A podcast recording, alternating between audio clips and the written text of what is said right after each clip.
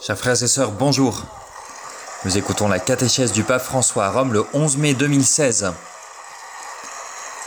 Oggi quest'udienza Aujourd'hui, cette audience a lieu à deux endroits en même temps.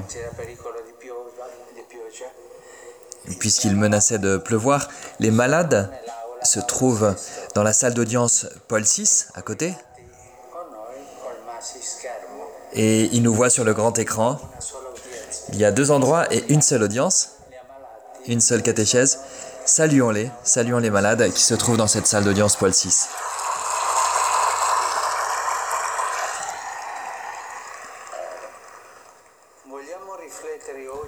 Aujourd'hui. Nous voulons réfléchir sur la parabole du Père miséricordieux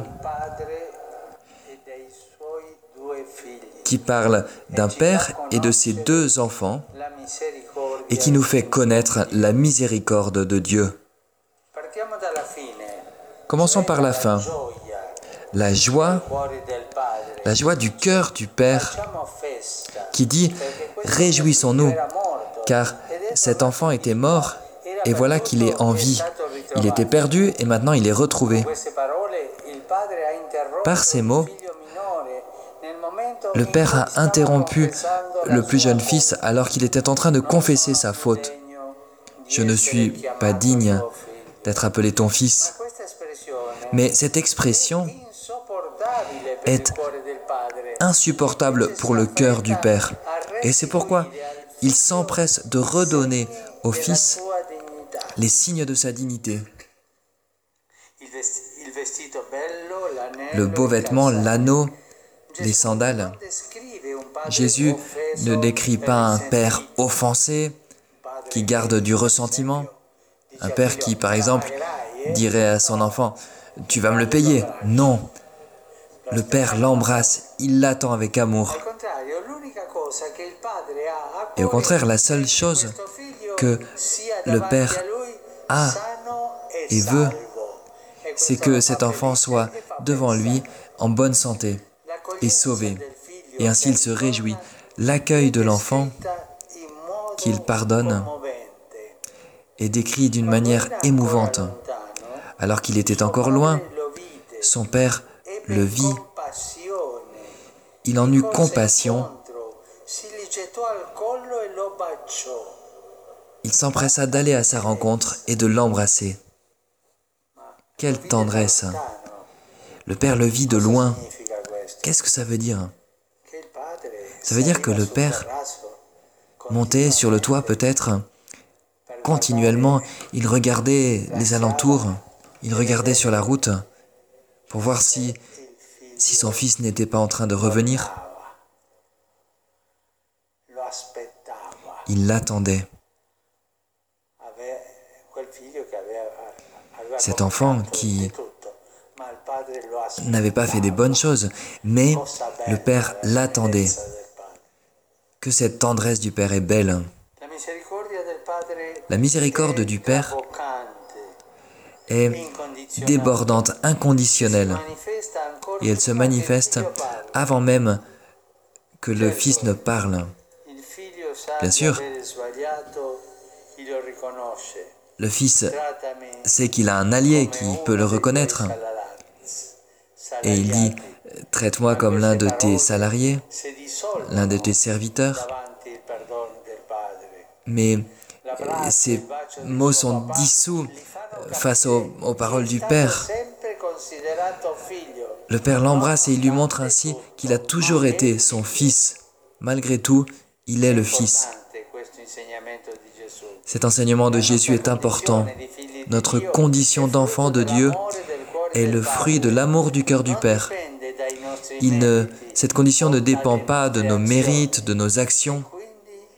Ainsi, aucun, personne ne peut nous enlever cette dignité. Personne ne peut nous enlever cette dignité, même pas le diable. Personne ne peut nous enlever cette dignité. Cette parole de Jésus nous encourage à ne pas perdre espoir. à ne jamais perdre espoir. Je pense aux, aux mamans, aux papas, aux papas qui sont tristes de voir leur enfant s'éloigner et qui prennent parfois des routes dangereuses. Je pense aux curés de paroisse, aux catéchistes, qui se demandent parfois si leur travail a été en vain. Mais je pense aussi à ceux qui sont en prison, qui pensent que leur vie est finie, qu'ils ont pris des, des mauvaises décisions et du coup qui n'arrivent pas à regarder le futur, qui ont faim de miséricorde, de pardon, mais qui pensent ne pas le mériter. Dans quelques situations de la vie que nous nous trouvions, il ne nous faut jamais oublier que je serai toujours enfant de Dieu. Je ne cesserai jamais d'être un enfant de Dieu, d'être un Père qui attend mon retour. Même dans les situations les pires de notre vie, Dieu m'attend. Dieu veut m'embrasser. Dieu m'attend.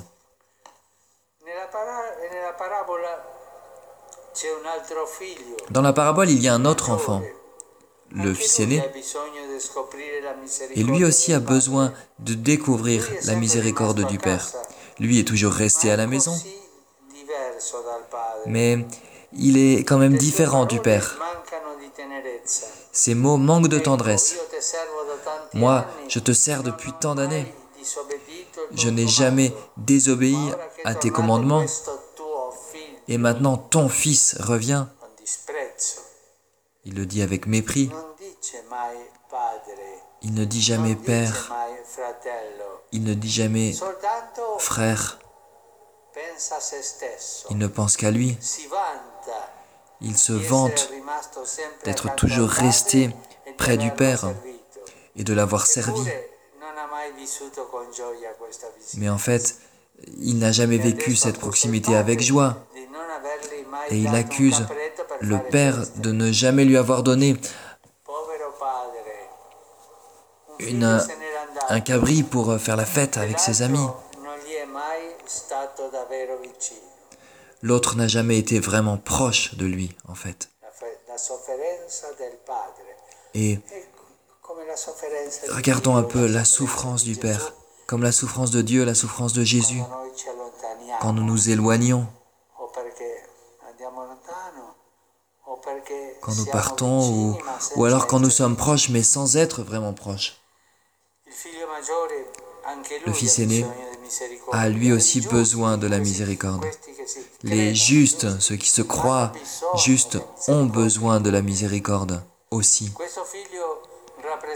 Ce Fils nous représente, nous, quand nous nous demandons s'il vaut la peine de faire des efforts, si nous ne recevons rien en échange. Jésus nous rappelle que dans la maison du Père, on ne reste pas pour recevoir une récompense, mais parce qu'on a la dignité d'enfant co-responsable.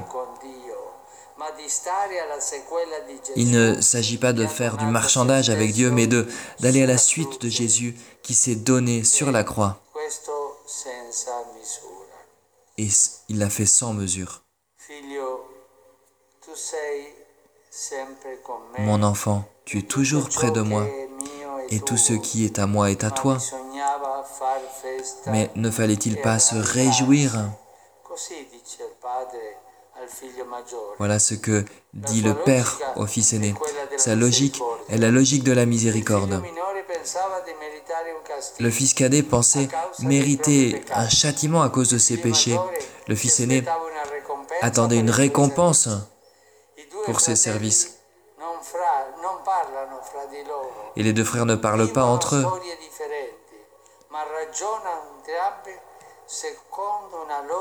Ils vivent de manière différente, mais tous deux réfléchissent selon une logique différente de celle de Jésus. Si je fais le bien, je dois recevoir une récompense, si je fais le mal, je dois être puni, mais ça n'est pas la logique de Jésus. Cette logique est renversée par la parabole du Père et la parole du Père. Il fallait se réjouir et faire la fête, car ton frère était mort et il est revenu à la vie. Il était perdu et il a été retrouvé. Le Père a retrouvé l'enfant perdu et donc il peut le redonner à son frère. Sans le fils cadet, même le fils aîné arrête, cesse d'être un frère. La joie la plus grande du Père, c'est de voir que ses enfants se reconnaissent frères entre eux. Les enfants peuvent décider de s'unir à la joie du Père ou de la refuser. Ils doivent se demander quels sont leurs propres désirs et la vision qu'ils ont de la vie. La parole termine de manière un peu énigmatique, suspendue. On ne sait pas ce qu'aura décidé de faire le fils aîné. Et c'est stimulant pour nous. Cela nous apprend que nous avons tous besoin d'entrer dans la maison du Père et de participer à sa joie, à sa fête, à la fête de la miséricorde et de la fraternité. Chers frères et sœurs, ouvrons notre cœur